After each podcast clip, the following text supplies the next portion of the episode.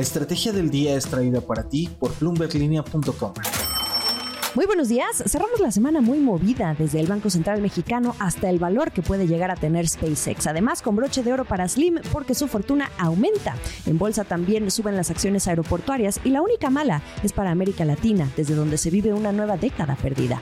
No olviden hacer clic al botón de seguir del podcast, activar la campana y así podrán recibir la alerta de un episodio nuevo cada mañana. ¿De qué estamos hablando? Banco de México, el otro que da por cerrado el 2023 y sin cambios en la tasa de interés de referencia, decide cerrar el año en 11.25% y lo que implica no haberse movido de esta casilla por sexta vez consecutiva mientras la inflación sigue su trayectoria descendente. La última vez que Banjico subió la tasa fue en marzo, ya se ve muy lejano. Los miembros de la Junta de Gobierno dejan ver entonces una postura firme sobre mantener el nivel actual de la tasa hasta no confirmar esa trayectoria desinflacionaria. Sabemos que últimamente hay riesgos al alza más latentes. La inflación general no está cayendo, pero la subyacente puede que sí un poco más. El anuncio se dio 24 horas después de que la Fed en Estados Unidos decidiera hacer lo mismo. Mantener y hasta no ver, mejor no ceder. La guía prospectiva para la política monetaria tampoco se modificó. Sin embargo, el peso mexicano ganó impulso por la revisión al alza de los pronósticos de la inflación, lo que quiere decir que a la sopa se le añade una pizca extra de cautela. Para la inflación general, la revisión al alza fue para el periodo entre el segundo y cuarto trimestre de 2020 2024. La revisión, sin embargo, fue mayor para la subyacente, para este cuarto trimestre del 2023 y hacia el cuarto trimestre de 2024. Argumentan en el comunicado también descensos más graduales de las inflaciones de mercancías alimenticias y de servicios. Esto es el dato del día. ¿Qué creen? La fortuna de Carlos Slim el 14 de diciembre superó la marca de los 100 mil millones de dólares por primera vez y 12 años después de que se le conociera como la persona más rica de todo el mundo.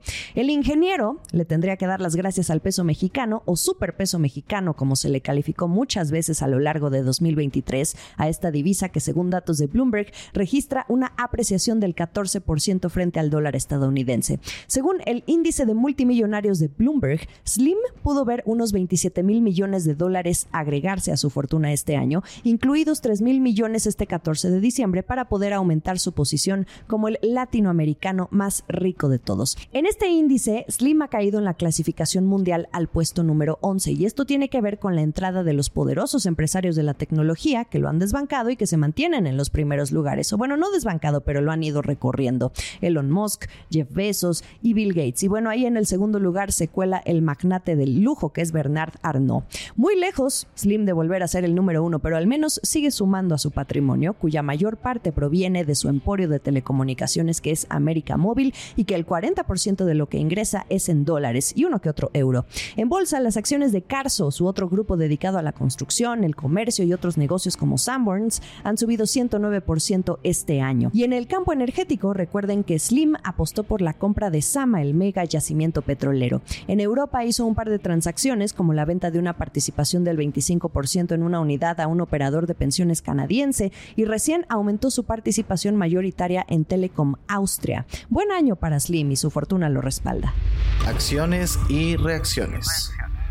Grupos aeroportuarios en México. Las acciones de OMA, Azur y GAP estuvieron subiendo el jueves 14 de diciembre después de que Azur, Grupo Aeroportuario del Sureste, publicara un par de detalles sobre las conversaciones con el gobierno respecto a las tarifas y que aliviaron las preocupaciones de que pareciera que buscaban vigilar más la ganancia de este sector. Recordemos que hubo pánico en octubre cuando el presidente Andrés Manuel López Obrador anunció que buscaba cambiar los acuerdos de concesiones aeroportuarias, alegando que además ganaban mucho y que hizo que las acciones de los grupos cayeran. Bueno, pues pues ayer solo Azur subió en bolsa un 22%, que fue su mayor alza intradía en 23 años desde su salida a bolsa en el 2000.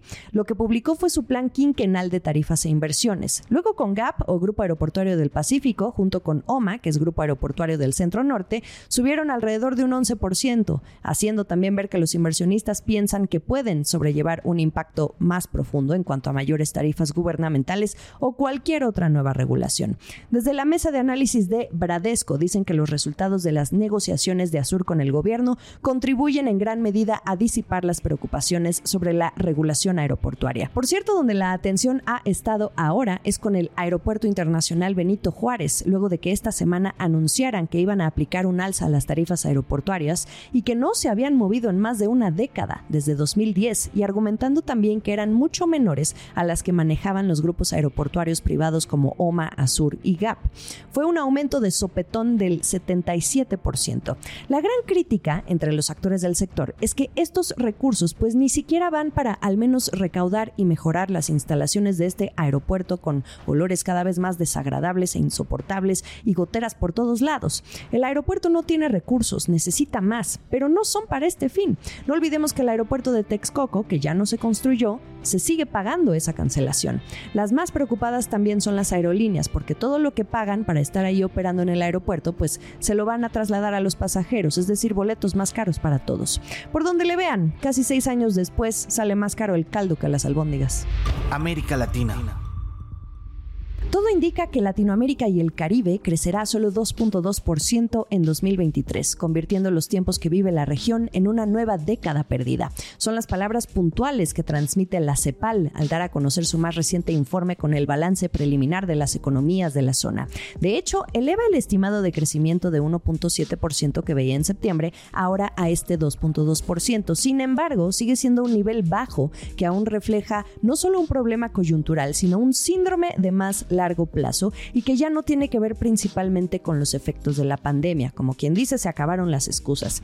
Aquí la explicación que comparten. Después de disminuir o mantenerse estancado desde 2015, el PIB per cápita regional cayó aún más en 2020 por el COVID.